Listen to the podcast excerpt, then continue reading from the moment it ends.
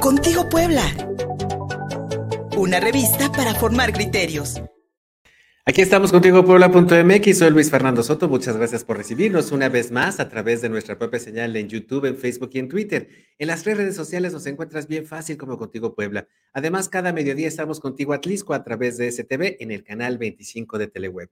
Hoy nos vamos a enlazar hasta Huitzilán de Cerdán, hasta la Sierra Nororiental de Puebla. Desde allá, un reclamo para el Movimiento de Regeneración Nacional, Morena. Un criminal podría ser su dirigente estatal en Puebla. Alonso Aco entre los implicados del asesinato del expresidente municipal Manuel Hernández Pasión. Más adelante la denuncia con Carmen Guevara, vocera del movimiento antorchista en Huitzilán de Cerdán. En el comentario de Claudia de Mendieta, el caso de Luz Raquenel, ejemplo de las omisiones y revictimización de las autoridades hacia las mujeres que sufrieron violencia de género. Al cruzar el río con Erika Nieto, el gobernador de Texas abarrota los albergues de Washington, la capital de Estados Unidos, y de Nueva York, su centro financiero neurálgico con migrantes que estaban varados en la frontera. De esta manera, así están confrontadas las autoridades de los Estados Unidos respecto a este tema. Y en los deportes con Guillermo Trujillo, para mantener el paso ganador de la franja del Puebla de la franja, la Liga MX, se requiere de un nuevo refuerzo en la delantera. Fue lo que sentenció el, el técnico poblano Nicolás Larcamón. Más adelante revisaremos estas declaraciones. En www.contigopuebla.mx, nuestro portal informativo, estamos cumpliendo un año. Por favor, visítanos. Además, en Spotify tenemos un podcast. Entrevista.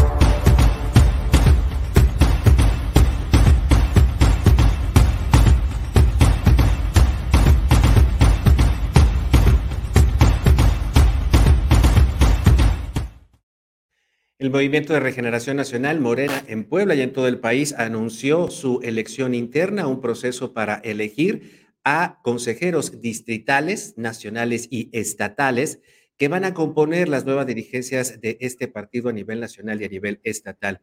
Y entre los nombres se ha barajeado el de Alonso Aco Cortés, quien, quien es muy reconocido allá en la Sierra Nororiental, especialmente en el municipio de Huitzilán de Cerdán, por eh, distintos movimientos políticos, por distintas, distintas asociaciones delictuosas que lamentablemente derivaron en el asesinato de Manuel Hernández Pasión, expresidente municipal de este lugar.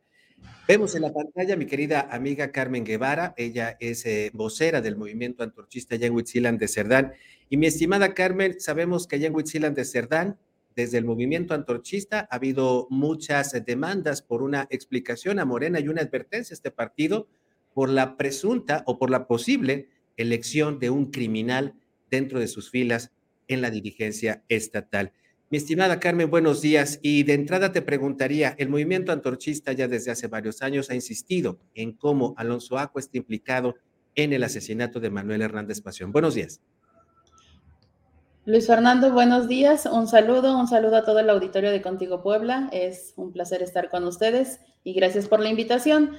Así es, eh, pues ahora con el anuncio que se da acerca de que Alonso Aco es uno de los posibles eh, candidatos a dirigir pues este partido, el partido de Morena en, el estado de Puebla, no nos sorprende a, a quienes estamos aquí en Huitzilan de Cerdán, porque desde hace varios meses, desde hace varios años, pues ha buscado colocarse o tener algunas posiciones dentro de este partido.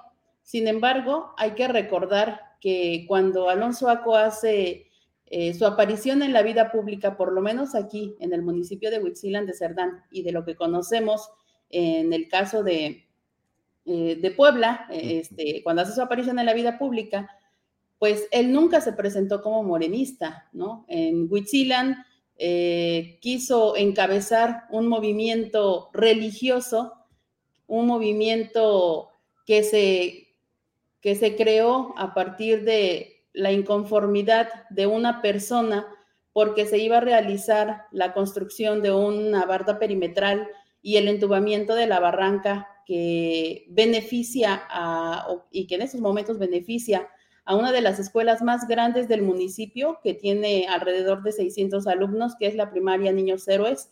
Es cuando aparece Alonso Aco en 2015, 2014, 2015 más o menos. Y en esa fecha aparece él como un defensor de los derechos de los indígenas.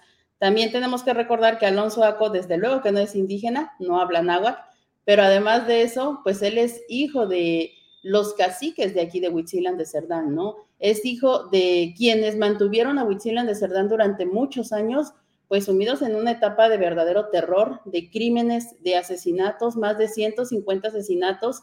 Hay entrevistas que yo he hecho a lo largo de 12 años aquí en Huitzilan de Cerdán que hablan hasta de 300 asesinatos, pues de, gente inocente de Huitzilan, ¿no? A mano de los pistoleros de los caciques y de la Unión Campesina Independiente. Y bueno, pues Alonso Aco, eh, agarrándose de esa inconformidad de una persona, pues empiezan a realizar una serie pues de manifestaciones en contra del entonces alcalde Manuel, el licenciado Manuel Hernández Pasión, en compañía de unas 70 personas que en realidad son quienes siempre se les sumaron a, estas manifestaciones. Y aparece ahí como un defensor de, los derechos de los indígenas, ¿no? Primero, eh, para defender un supuesto paso peatonal por una calle que es calle, pero que ellos le llamaron así a una barranca que en tiempos de lluvia crece el agua, se metía a la escuela y por eso la escuela solicitó al licenciado Manuel que se entubara esa barranca y solicitó la barda perimetral pues para mayor protección de los niños. Sin embargo, pues Alonso Aco, este, pues no, no le pareció, ¿no? Y se agarró de esa inconformidad para manifestarse en contra eh, de la administración del licenciado Manuel.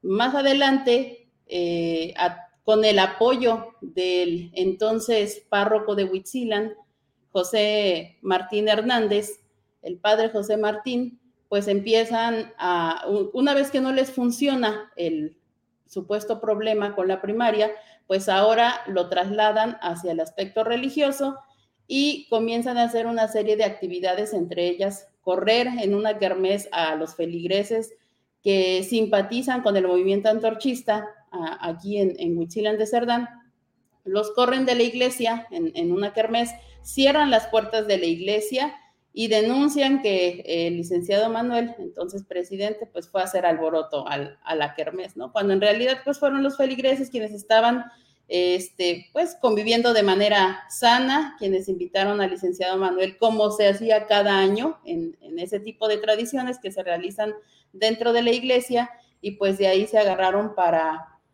pues eh, hacer un problema más grande y decir que era un problema pues con la, con la Iglesia Católica, ¿no?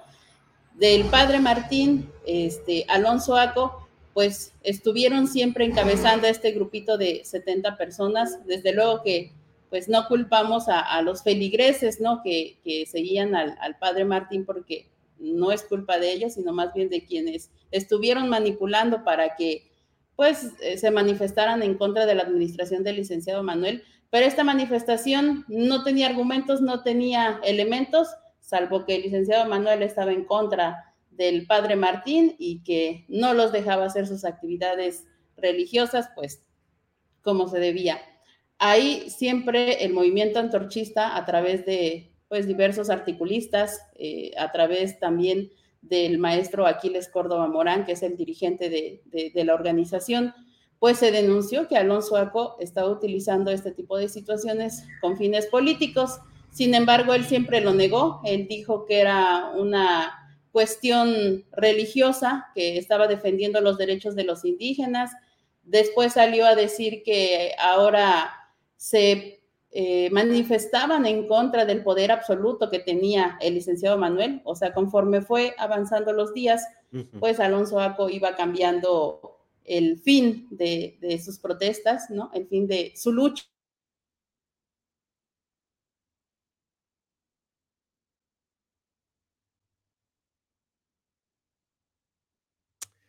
Carmen, ¿nos escuchas? se nos congeló un poco la imagen con Carmen, vamos a tratar de, recuperarla en un minuto. Eh, lamentablemente, pues bueno, las condiciones de Internet en la Sierra Nororiental de Puebla no son las óptimas. Eh, en este país, eh, lamentablemente, el Internet no es el óptimo. Las empresas no nos dan un buen servicio y se nos quedó congelada la imagen. Vamos a tratar de recuperarla, vamos a tratar de recuperarla a través de las redes sociales. Hay que avisarle que si se puede volver a conectar Eh, estamos hablando con Carmen Guevara, ella es, eh, ella es eh, vocera del movimiento antorchista en Huitzilan de Cerdán. Estamos hablando sobre la candidatura de Manuel Hernández, perdón, de la candidatura de Alonso Aco Cortés, este personaje de la Sierra Nororiental de Puebla, una familia, una familia de caciques que durante los años 70 y 80, como nos platicaba Carmen, pues bueno, eh, explotaron la mano de obra indígena allá en la Sierra Nororiental de Puebla en la siembra de café y eh, a quienes no se, a quienes no eh, compartían sus designios, pues eran simplemente asesinados. Nos decía Carmen Guevara que al menos 300 personas se cuentan entre estos crímenes entre los años 70 y 80 del siglo pasado hasta 1984, cuando el pueblo organizado de Huitzilan de Cerdán decide decide llevar unas nuevas elecciones con el apoyo y la asesoría del movimiento antorchista. Carmen, se nos perdió un poco la comunicación, pero aquí estamos de vuelta. Muchísimas gracias por conectarte con nosotros. Y nos hablabas de este, de esta, de, estas protestas iniciadas por Alonso Aco, que tal parecería que tenían más un interés por eh, confrontarse o con Manuel Hernández Pasión, el asesinado alcalde de Huitzilán de Cerdán, el, eh, asesinado el 10 de octubre del 2017. ¿De dónde se traslada este movimiento religioso eh, católico, mi estimada Carmen, a un movimiento político electoral a través de Morena? Supongo yo que apoyado por ese mismo cacicazgo que la familia Aco Cortés ha mantenido allá en Huitzilan desde los años 70 del siglo pasado. Sí, así es, Luis. Eh, yo les comentaba que es hasta que viene el presidente de la República aquí a, a entonces eh, era candidato a la presidencia de la República cuando se descara Alonso Aco y todos sus seguidores, ¿no? Pero esto pues ocurre también en un clima de linchamiento mediático, de ataques contra el licenciado Manuel Hernández Pasión, pues quien siempre estuvo defendiendo y quien siempre pues estuvo atendiendo además, ¿no? A, los inconformes. Él incluso se reunió en varias ocasiones con Alonso Aco, se reunió con el padre Martín, se reunió con los inconformes eh, de la primaria, atendió incluso las visitas de la Comisión Nacional de los Derechos Humanos, eh, porque hasta ahí llegó el asunto. Y en todo momento, el licenciado Manuel demostró que la inconformidad que existía, pues era una inconformidad inventada por, por Alonso Aco y por el padre Martín. Y al final de cuentas, él siempre llegó pues a un acuerdo, ¿no? Con, con la población, con Alonso Aco y con el padre Martín, ¿no? Porque, insisto, siempre estuvieron cambiando los motivos de su inconformidad. Cuando ocurrió lo de la escuela, el licenciado Manuel platicó con el comité, con los padres de familia, llegaron a un acuerdo eh, porque pedían eh, un espacio para que pudiera transitar la gente, se, hizo así, se hizo la obra, se hizo el entubamiento, que además es una inversión pues muy importante, es una inversión de más de 10 millones de pesos el entubamiento de la barranca y que ahora le da seguridad a la escuela y a los niños que asisten a, a esta primaria. Se realizó la barda perimetral, que era una obra que también le da seguridad pues a los estudiantes de esta escuela eh, la cuestión religiosa también quedó eh, superada. Por ejemplo, ahora pues no hay ningún problema con, la iglesia una vez que pues que sale también el ahora ex párroco de, de el, padre Martín, pues ahora no hay ningún tipo de, de, ese de, situación, ¿no? Este, de problemática con, con, con los feligreses católicos. O sea, el licenciado Manuel siempre atendió a la población. Sin embargo, pues Alonso Aco y el padre Martín siempre estuvieron realizando esta campañita de, manifestaciones, de, buscar, de manipular a, la gente, pues para que se inconformara con el licenciado Manuel.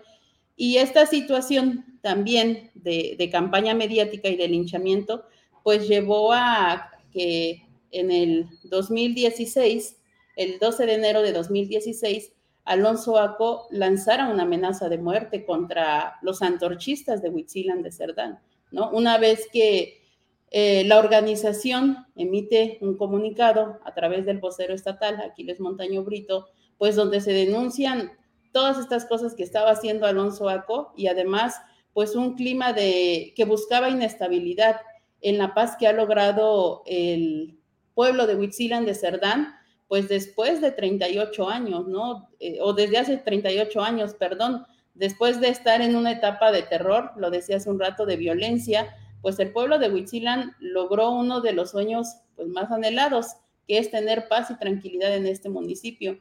Y una vez que empieza pues Alonso Aco con estas movilizaciones a ponerse al frente de estos supuestos, este supuesto grupo de, de inconformes, pues empieza a haber un clima pues de algunos asaltos, de algunas situaciones que buscaban o que buscaban desestabilizar la tranquilidad de los huitziltecos, se hace la denuncia para alertar al gobierno del estado para solicitar mayor seguridad. Y precisamente contestando a, ese comunicado, Alonso Aco, el 12 de enero de 2016, lanza una amenaza de muerte contra los antorchistas, ¿no? Y la finaliza diciendo así, por último les decimos, con todo respeto que se merecen, cuídense mucho, no vaya a ser que alguien de ustedes aparezca por ahí muerto o malherido para inculpar a otros. Eso es lo que dice Alonso Aco en una nota que publica el periódico La Jornada de Oriente, que pues ha sido un medio que siempre ha publicado los, los escritos, las entrevistas, la, postura de, de, Alonso Aco. Y una vez que se publica esto, a los tres meses asesinan a un compañero antorchista aquí en, en de Cerdán y al año, al año y medio, es asesinado el licenciado Manuel Hernández Pasión. Desde luego que después de esta amenaza que lanza Alonso Aco, pues vienen otra serie de, publicaciones y de acciones, pues de insistir con esta, esta campaña de linchamiento mediático en contra pues, del licenciado Manuel Hernández Pasión.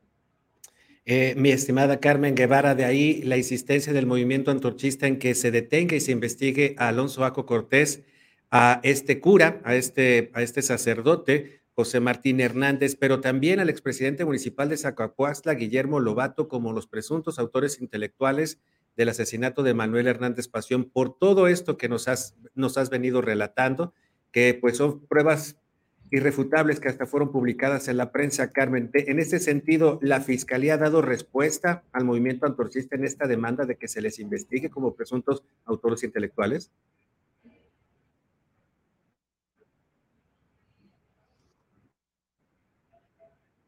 ¿Nos escuchas, Carmen? Parece que no nos escucha. Parece que no nos escucha. Eh, yo creo que, yo creo que, bueno, yo creo que así terminaríamos, concluiríamos la transmisión, esta, este enlace con, Carmen Guevara. Eh, eh, ella, es, ella es vocera del movimiento Antorchista en Huitzilan de Cerdán. Lamentablemente el internet de pronto no nos ayuda y tal parece que no nos escuchó esta última pregunta, pero yo creo que la respuesta está más que evidente hasta el momento. Estos tres sujetos siguen libres. Incluso Alonso Aco Cortés está buscando la dirigencia estatal de Morena, un partido que pues tal parece que repite estos esquemas de presuntos implicados en, en, en, en crímenes en crímenes violentos, como puede, como puede ocurrir, por ejemplo, con Ignacio Mier, quien está involucrado con Arturo N., eh, acusado de malversar, malversar dinero, de, lavar dinero y de extorsión, entre otros asuntos que lamentablemente entre los morenistas no se atiende, no se resuelve, no se explica, y pues un partido que se ha construido a través del oportunismo y de esta cadena de complicidades entre sus miembros. Es lamentable lo que está ocurriendo y pues ya veremos también cómo le va al partido Morena en su próxima elección de este fin de semana. Pausa y seguimos contigo Puebla a través de nuestra propia señal en YouTube, en Facebook y en Twitter. En las tres redes sociales nos encuentras bien fácil como Contigo Puebla. Síguenos en Facebook y en Twitter. Estamos contigo Puebla. Contigo Puebla.mx cumple un año. Muchas gracias por mantenerte informado con nosotros a través de nuestra página web y nuestras redes sociales. Las noticias al momento, entrevistas, crónicas, reportajes y más. Contigo Puebla.mx cumple un año. Visítanos. La Casa del Estudiante Hermano Cerdán te ofrece hospedaje a un costo accesible para todos los estudiantes Un edificio especial para hombres y otro para mujeres. Internet las 24 horas. Comedor, canchas de usos múltiples, sala de usos múltiples, sala de estudio, biblioteca, sanitarios y regaderas, entre otros. Clubes culturales de poesía, música, danza y teatro. Ven y visita nuestras instalaciones en la calle 63 de Oriente, Laguna de Chapala 1218, Granjas Lagulena, Puebla. Informes 221 351 9772 o al 222 194 1155. Por una educación crítica, inscríbete con nosotros. Los moradores de la Casa del Estudiante, hermano Cerdán, te invitamos a que conozcas nuestras instalaciones. ¡Te esperamos!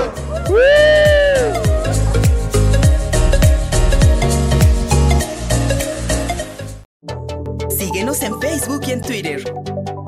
Estamos contigo, Puebla. YouTube, pícale a la campanita, suscríbete para que veas las transmisiones en vivo de este programa. En Facebook, danos un me gusta en Contigo Puebla y en Twitter, síguenos, arroba Contigo Puebla. Ah, exactamente. Vamos a escuchar ahora el sí comentario de mi querida Claudia de Mendieta. Cada martes con nosotros no nos falla. En esta ocasión, para que hablemos del caso de Luz Raquel Padilla, esta mujer que lamentablemente murió la semana pasada víctima del el ataque de unos vecinos que le prendieron fuego en un parque. Hoy se está dando a conocer el caso de otra mujer, eh, Cedeña, de apellido Cedeña, ahorita les digo bien el nombre, que allá en el estado de Morelos murió después de 24 días de que también familiares le prendieron fuego rociándole gasolina eh, en una comunidad de Cuautla en Morelos por la disputa de una tienda de abarrotes, fíjese nada más. Y esta mujer murió hoy. Ahorita les digo el apellido. Pero esto es lo que Claudia de Mendieta nos dice sobre esta revictimización que lamentable hacen los medios de comunicación y las autoridades respecto a estas víctimas de feminicidio que cada vez se tornan con más saña y más agresividad. Claudia, te escuchamos. Sí, comentario con Claudia de Mendieta.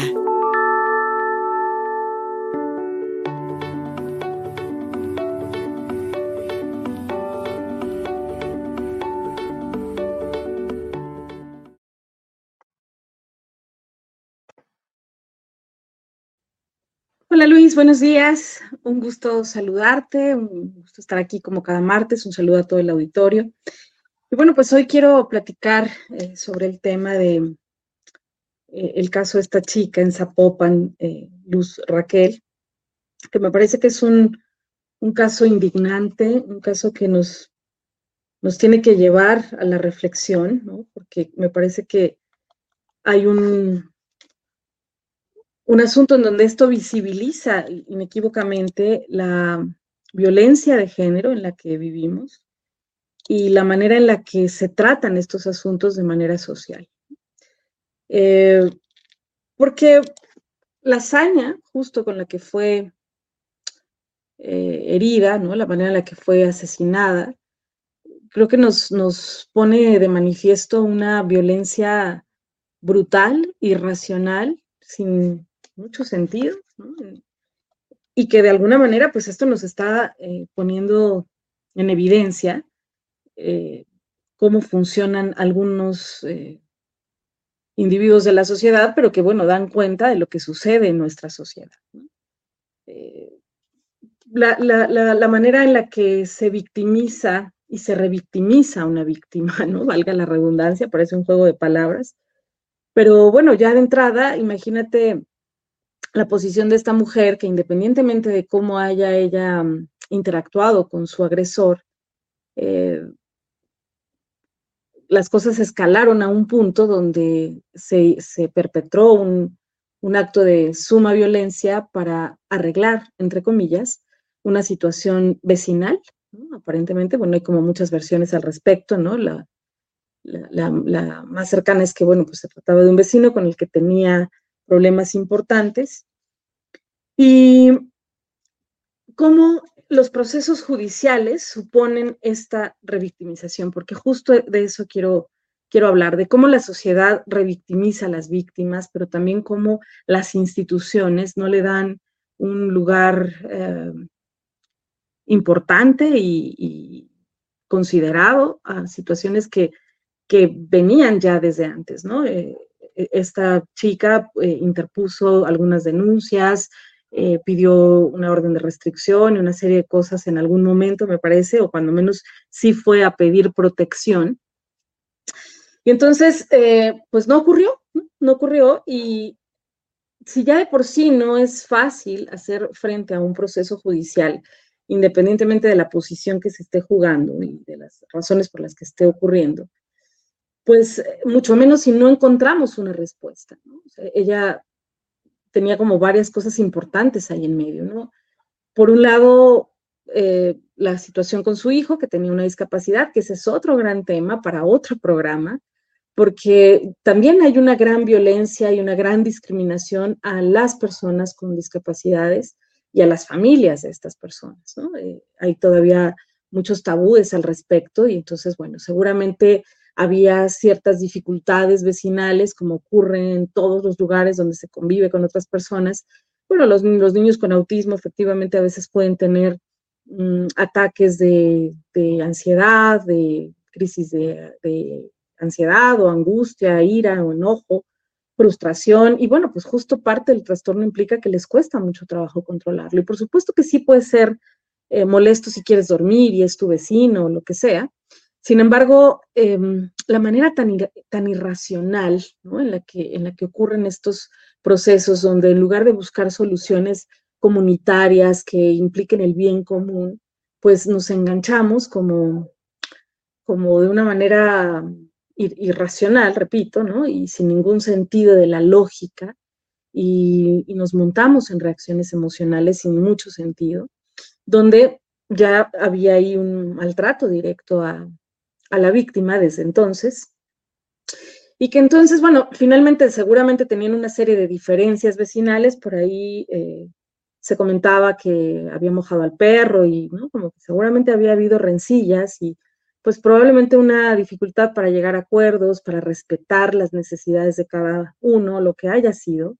Ninguna situación vecinal tendría que acabar en un homicidio tan terrible donde además te queman, ¿no? Viva. Es como inconcebible, pues, ¿no? Pero bueno, ¿de qué nos habla esto, no? Eh, hay muchos eh, casos ya documentados, ¿no? De cómo las propias instituciones no dan lugar a las denuncias, minimizan los hechos, eh, no hay un sistema de protección real a, para prevenir que se den estas situaciones donde haya una víctima de algo tan lamentable como una muerte de esta manera y de cualquier otra, ¿no?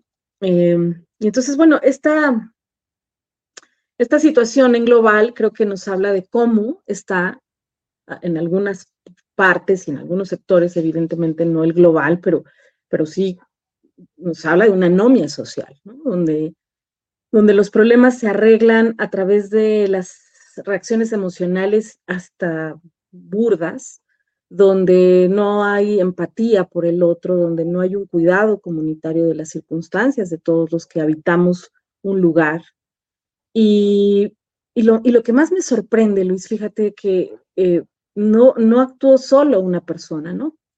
No se han esclarecido todos los hechos, pero quien haya sido el actor intelectual, quien lo perpetró, quiénes lo perpetraron, porque algunas notas eh, hablan de que había dos hombres o tres hombres y una mujer en el, en el lugar de los hechos, ¿no? Que algunos testigos vieron.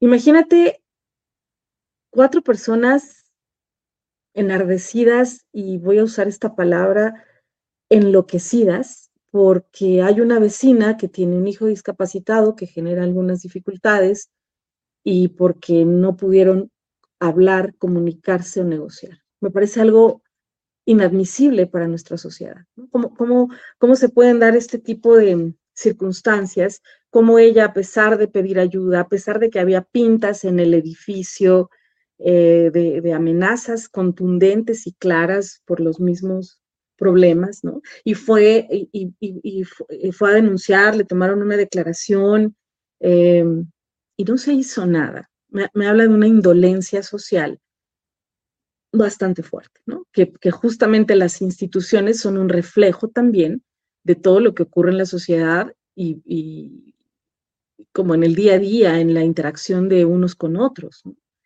Eh, donde no hay tolerancia, donde no hay respeto, donde enjuiciamos a los otros de manera gratuita prácticamente, o no llegamos a, análisis racionales, eh, inclusivos, donde podamos pensar en las necesidades de todos los que estamos implicados en una situación.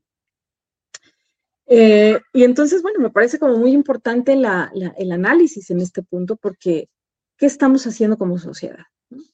¿De qué manera tendemos a resolver los problemas? ¿Qué pasa con nuestra inteligencia emocional? ¿Cómo es que estamos educando a, los, nuestros hijos, cómo hemos sido educados nosotros también, para poder tener un sentido común, empatía, tolerancia, aceptación, eh, comunicación asertiva, ¿no? Como son elementos esenciales de la, de la, de la interacción humana, de la interacción social.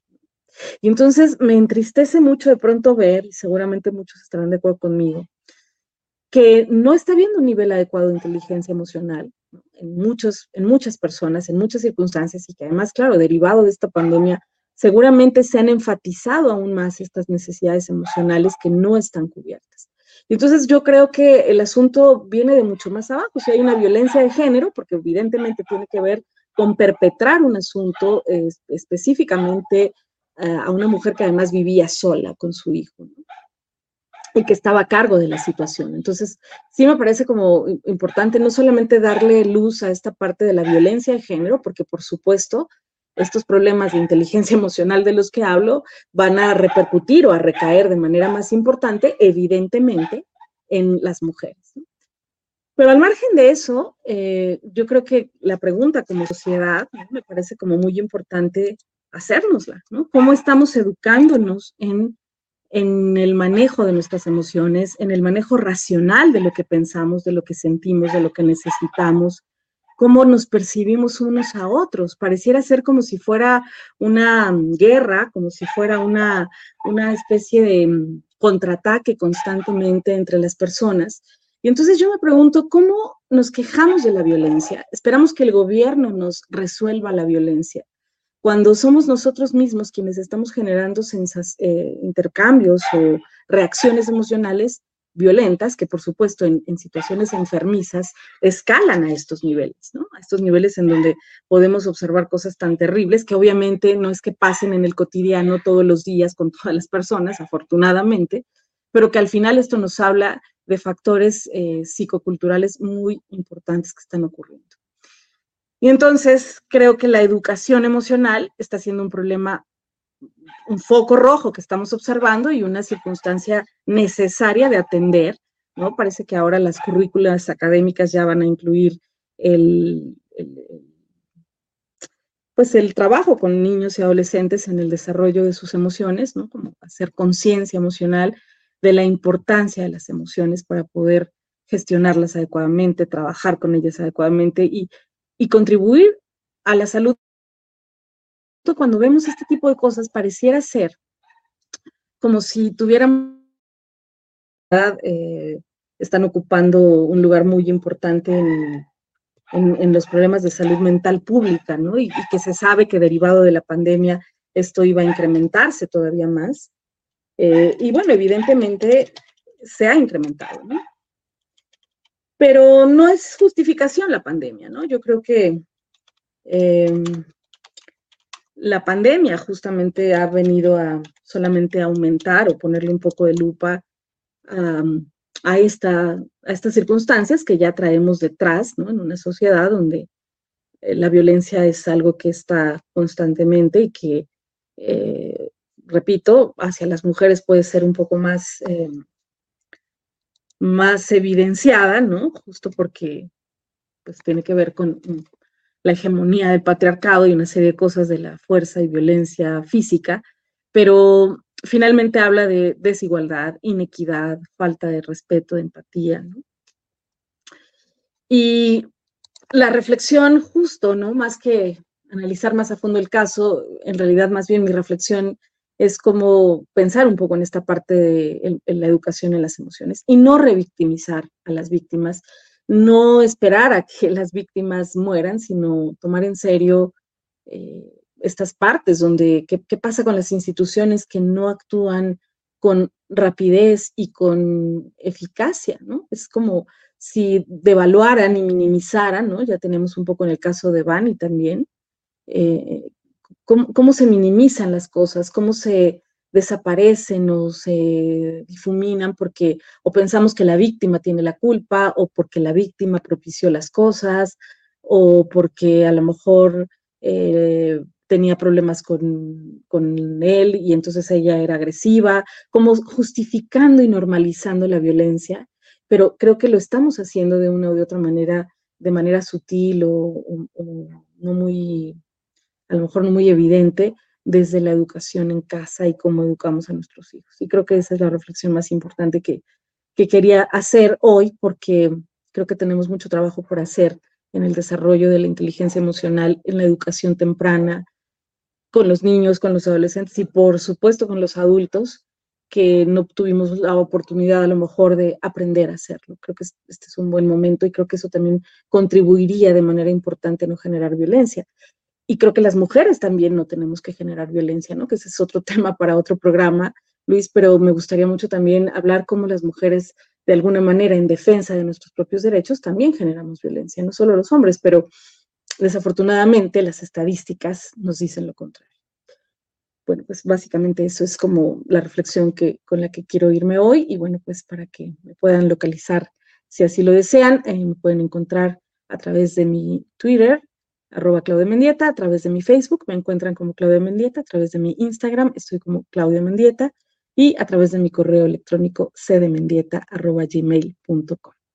Gracias, bonito día para todos. Síguenos en Facebook y en Twitter. Estamos contigo, Puebla. Contigo Puebla.mx cumple un año. Muchas gracias por mantenerte informado con nosotros a través de nuestra página web y nuestras redes sociales. Las noticias al momento, entrevistas, crónicas, reportajes y más. Contigo Puebla.mx cumple un año. Visítanos.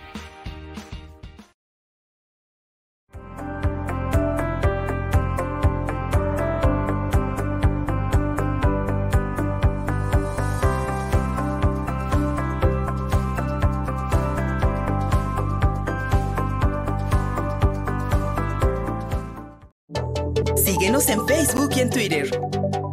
Estamos contigo, Puebla. Mediodía estamos contigo Atlisco a través de STV en el canal 25 de Teleweb. Además, en Spotify tenemos un podcast. Migración con Erika Nieto.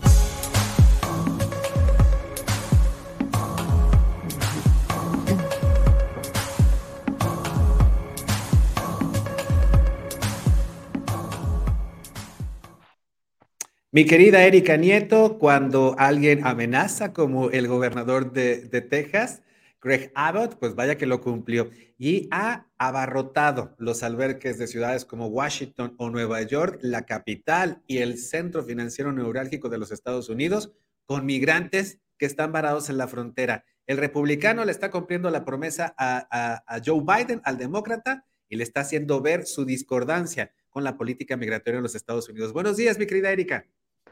Hola Luis, ¿cómo estás? Muy buenos días, muy buenos días a todo el auditorio de Contigo Puebla. Así es, y los está poniendo en contra de la pared, ¿eh? realmente está colapsando pues su sistema de albergues, eh, el sistema de apoyo que ellos tienen actualmente para todas estas familias eh, consideradas como homeless o en situación de calle. Y es que pues el gobierno de Texas, como bien dices, se está cumpliendo al pie de la letra su objetivo de llevar a Washington y a otros rincones en Estados Unidos el sentir de sus ciudadanos.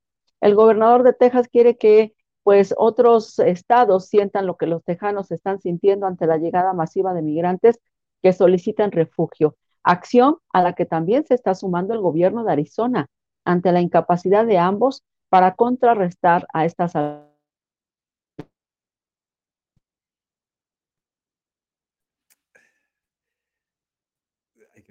Se nos fue el sonido.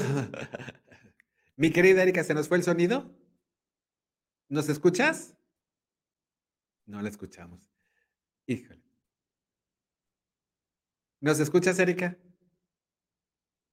Nosotros no te escuchamos. Híjole, no la escuchamos. Lamentablemente no la escuchamos. Este, ¿Nos volvemos a reconectar? Ahí estás. Ahí estás, perfecto. Ahí estás. Una disculpa, mil, mil disculpa. El internet. Sí, yo te escuchaba perfectamente. Sí, sí, sí, sí, el internet está red. Muchísimas gracias, mi querida. Le, le, seguimos. Sí, sí, sí, gracias. Bueno, pues están colapsando todos los albergues allá en Washington, en Nueva York. Y bueno, esta misma forma también, así como se colapsaron primero en Texas y en Arizona, bueno, pues ahora estos gobiernos están pretendiendo poner contra la pared a otros gobiernos, están internando a eh, cientos de migrantes que de manera voluntaria están subiendo a autobuses desde Texas, desde Arizona y son trasladados directamente al interior de la Unión Americana con el fin de que, bueno, pues ya lo había dicho Greg Abbott, van a llevar la crisis migratoria al interior de Estados Unidos. Desde hace varios meses, los gobernadores de estados fronterizos solicitan la atención de la Casa Blanca para que sean destinados recursos para enfrentar la crisis migratoria que desde el 2018 empeora con la llegada constante de todas estas caravanas.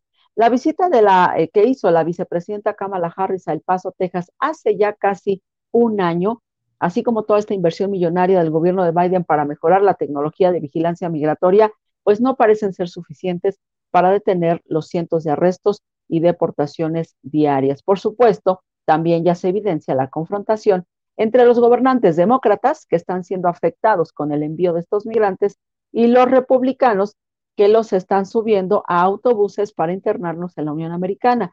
Por lo pronto, el alcalde de Nueva York, Eric Adams, llamó hace unos días cobarde al gobernador tejano por estar utilizando a los migrantes para confrontar tanto a la Casa Blanca, los está confrontando políticamente y ganar adeptos con miras a las próximas elecciones intermedias de noviembre. Lo cierto es que el panorama, pues Luis, no es sencillo. La Oficina de Aduanas y de Protección Fronteriza de Estados Unidos, CBP por siglas en inglés, ha reportado ya más de millón y medio de detenciones migratorias desde el año pasado.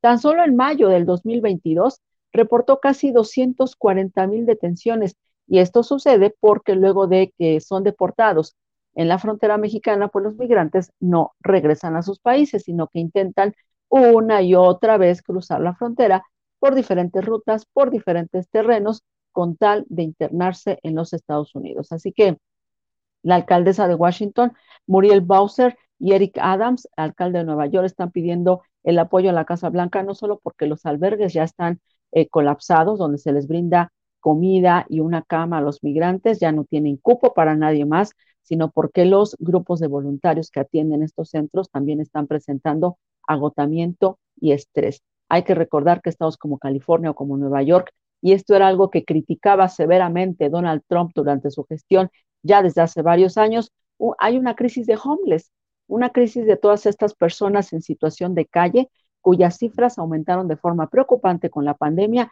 y con la inflación, toda esta crisis económica que también está afectando y que están llegando eh, pues en cifras récord en ese país. Así que en diversas avenidas importantes, tanto de California como de Nueva York, se, observan cientos de carpas, casas de campaña que sirven de vivienda, incluso para los migrantes que van llegando y que se suman a esta condición mientras consiguen trabajo o apoyo por parte de alguna organización o incluso, Luis, pues mientras son contactados por sus familiares que ya están esperándolos allá en Estados Unidos. Pero bueno, se avecina una fuerte crisis, pero sobre todo, eh, Luis, estos, el aumento en estos discursos de odio entre, pues esta pelea entre los que están recibiendo, los que están enviando y en medio los migrantes y también, pues ante los ojos de quienes dicen esto es un verdadero problema, un problema humanitario que ya se está pues llegando al interior de Estados Unidos, Luis.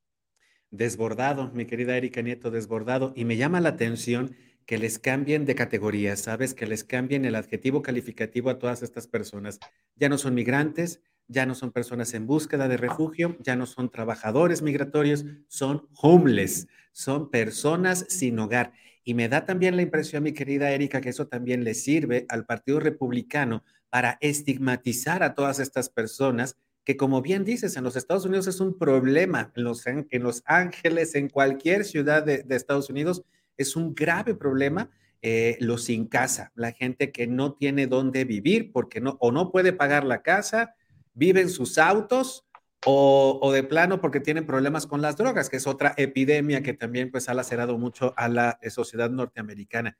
Pero en ese sentido, mi querida Erika, llevarlos de un lado a otro y abandonarlos ahí, que se queden en las calles, me parece que es estigmatizarlos y generar dentro de la población estadounidense mayor odio hacia estas, hacia estas personas que ahora afean sus calles y que ahora pues se convierten también en un problema de inseguridad pública y de salud pública, porque también, bueno, estamos en una situación de pandemia. Ahora también en Nueva York se está convirtiendo nuevamente en un epicentro de otra pandemia que es la de la viruela del mono. Entonces, finalmente todos estos migrantes están eh, pues bajo estas condiciones de insalubridad porque el problema es que, bueno, para muchos migrantes eh, tendría que ser una relativa ventaja decir, bueno, ya me llevaron, ya me detuvieron en Texas y ahora me están llevando hasta Nueva York. Bueno, pues ya avancé un rato en internarse en territorio norteamericano. Sin embargo, como bien dices, no es que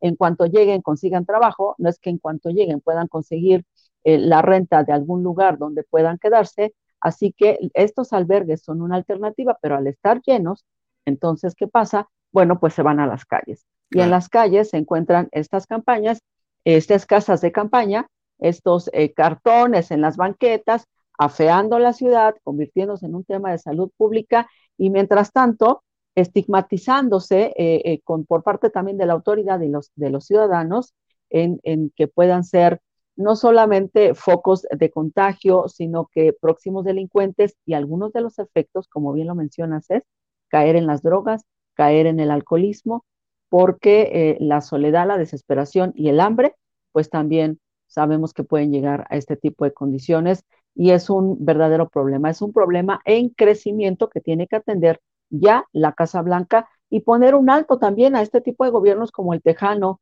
o el de Arizona, que están constantemente presionando, eh, pues en un afán también político, reconozcámoslo.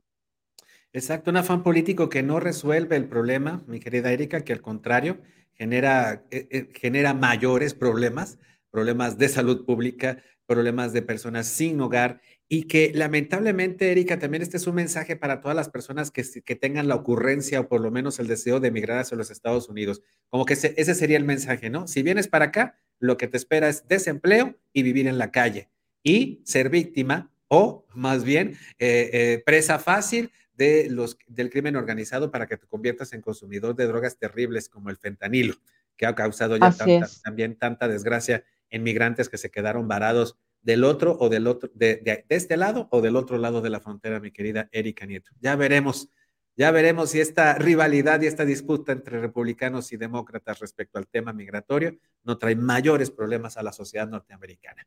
Erika, está pasando, está pasando, Luis, eh, con esto termino, en Canadá, ayer, antier, hubo un tiroteo de una persona que directamente fue a un lugar donde había personas en situación de calle. Entonces, ese es el problema, que puede convertirse y pasar de un discurso de odio y de una rivalidad política en una verdadera tragedia, como en la que Estados Unidos van de una tras otra. Ahorita estamos viendo cómo se resuelve el tema de Parkland, de, la escuela eh, secundaria de Parkland, eh, donde en el 2018 este joven fue y asesinó. Y así han venido de una tras otra, tras otra tragedia, y bueno, pues no queremos que lleguen a eso, en, personas que lo único que están pidiendo es refugio. Y quién quita, mi querida Erika, que también parte de la agenda sea polarizar a la sociedad para que entonces no sea el gobierno, sino los mismos ciudadanos quienes ataquen a estas personas que viven en la calle.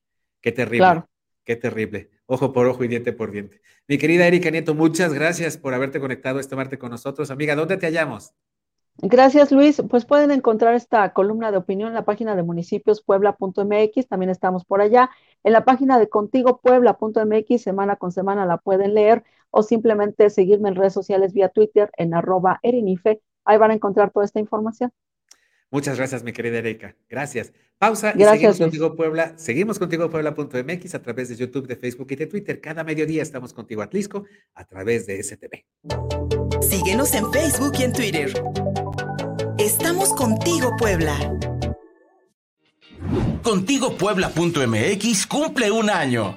Muchas gracias por mantenerte informado con nosotros a través de nuestra página web y nuestras redes sociales.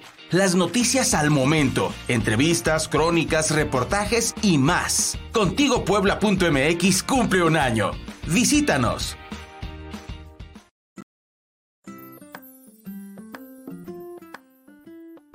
Bienvenido a la Fonda Margarita, un lugar seguro para ti y los tuyos, donde te recibiremos con la calidad, cariño y calidez de siempre te informamos que desde ahora, cada rincón de nuestras instalaciones será sanitizado diariamente. Queremos garantizarte que cada vez que nos visites, vuelvas a tener una experiencia agradable y saludable, desde la preparación hasta la finalización de tu servicio. Porque nos importas, al entrar a nuestras instalaciones, tendremos tapetes desinfectantes para calzado y alcohol en gel para manos.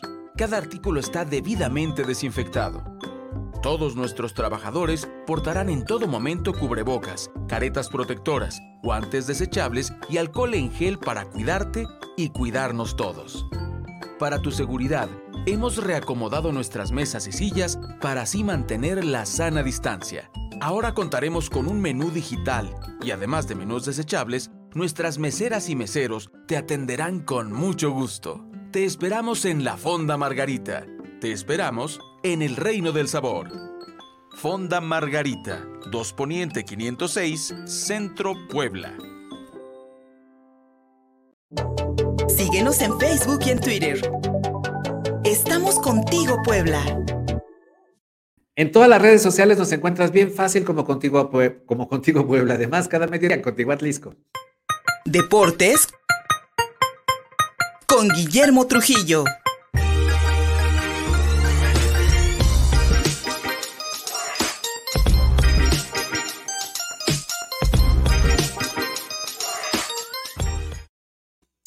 Dos triunfos, dos empates es eh, lo que lleva, es la, eh, es la línea de, eh, que, nuestro, que, el equipo de casa, el Puebla de la Franja, pues ha llevado los últimos cuatro encuentros de la Liga MX. Y mi querido Memo Trujillo, con este buen paso que lleva el equipo de casa, tal parece que les hace falta un delantero para anotar esos goles, así como lo dijo Nicolás Larcamón, el técnico poblano. Mi estimado Memo Trujillo, cada martes con nosotros los deportes. Buenos días.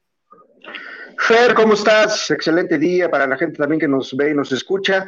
Eh, sí, fíjate que eh, vamos a tocar este tema del equipo Pola, que, que, por cuarto torneo seguido de la mano de Nicolás Larcamón, bueno, se mantiene como un equipo competitivo, como un equipo que estará peleando en los primeros lugares, a pesar de los pocos refuerzos que han llegado, pero se ha mantenido con esa base de, jugadores que han demostrado que más allá de ser figuras, de, de ser eh, jugadores eh, que de alguna forma marquen diferencia tal vez por el costo.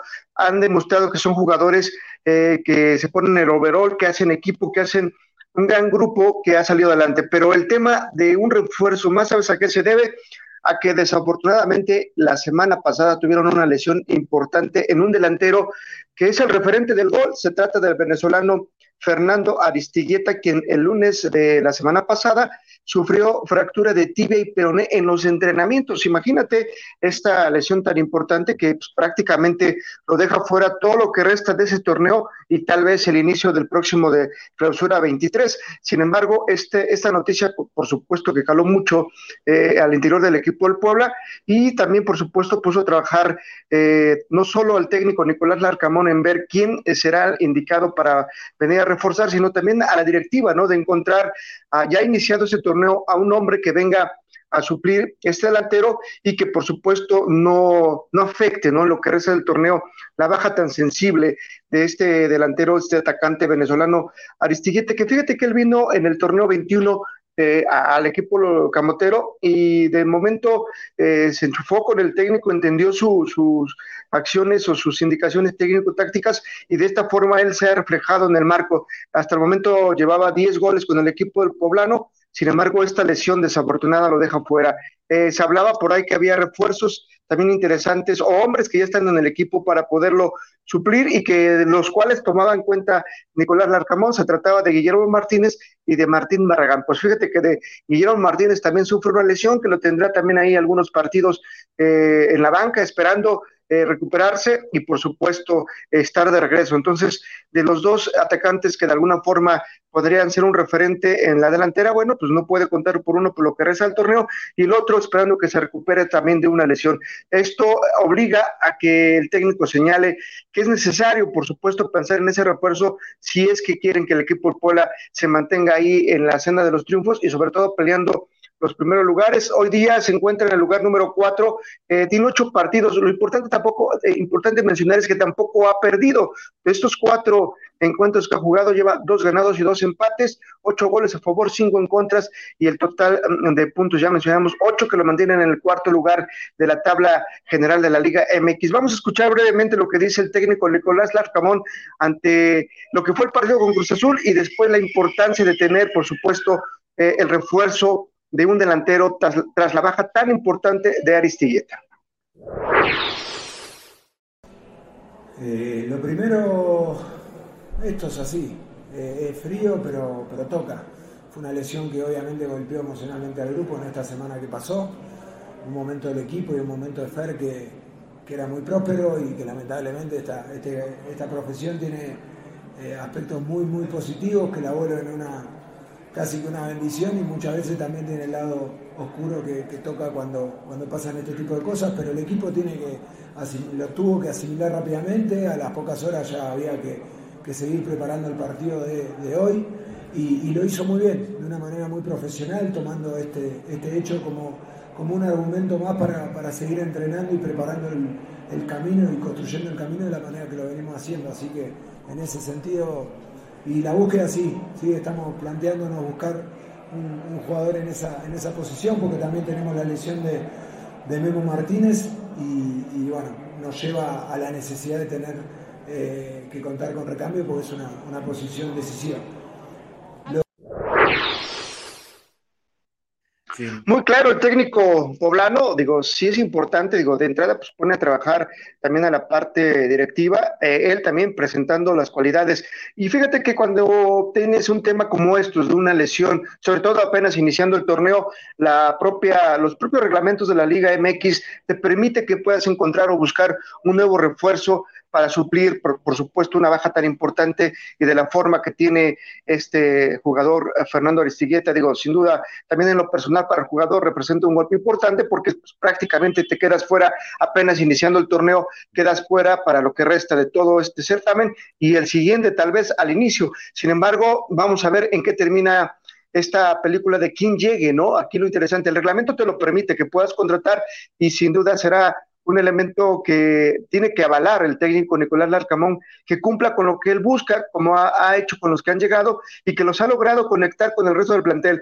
Eh, también cabe mencionar que el torneo va a ser muy apretado, ¿no? Porque al final, en noviembre, noviembre, diciembre, tenemos la Copa del Mundo allá en Qatar 2022 y esto ha obligado que haya muchas jornadas dobles. Por ejemplo, en esta, el Puebla juega hoy, fíjate, hoy juega eh, su partido de la fecha número 5, eh, estará visitando el conjunto poblano este partido y digo, será esta semana doble jornada, la siguiente también doble jornada y esto por supuesto eh, obliga a que sí tengas este, gente importante que te venga a sumar, que te venga a ayudar a reforzar sobre todo esa posición en la cual este, el conjunto del Puebla eh, había encontrado precisamente en, en, la persona y en las piernas de Aristigueta tal vez un poco de solución en el ataque, en la delantera, en los goles.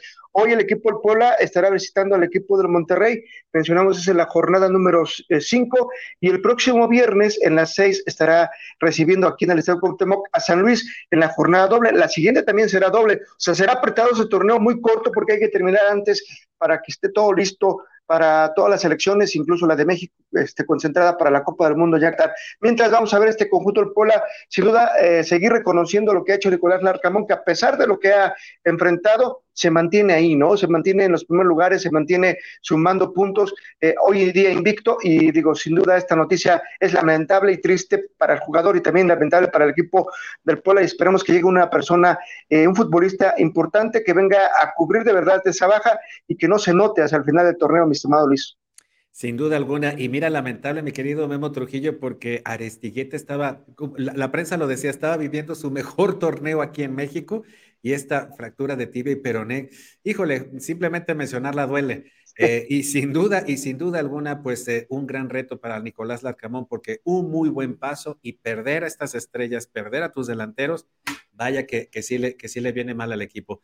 Mi querido Memo Trujillo, vamos a estar viendo el partido de ante Monterrey, siguiéndole la pista al Puebla y pues por supuesto a los deportes de toda la Angelópolis. Amigo mío, mientras tanto, ¿dónde te hallamos? Claro que sí, estamos en Facebook, Score Final Deportes del Angelópolis y por supuesto aquí en Contigo Puebla. Eh, vamos a, como dice, seguir de cerca lo que pase eh, con el equipo del Puebla, quien llegue, se los daremos a conocer qué refuerzo llega a cubrir esta baja y lo que venga también más adelante. Gracias, mi estimado Luis, un abrazo, cuídense. Gracias, mi querido Memo Trujillo. Y gracias a todas y todos ustedes por habernos acompañado en la misión de hoy de Contigo Puebla. En YouTube, en Facebook y en Twitter encuentran la transmisión en vivo de este programa. Cada mediodía estamos contigo Atlisco a través de CTV. Muchas gracias por recibirnos. Además, en www.contigopuebla.mx hay más información. Visítanos durante el resto del día. En Spotify, un podcast. Además, en Instagram, más información. Mi querido Gustavo Barrientos en la producción. Soy Luis Fernando Soto. Hasta mañana. Contigo Puebla. Una revista para formar criterios.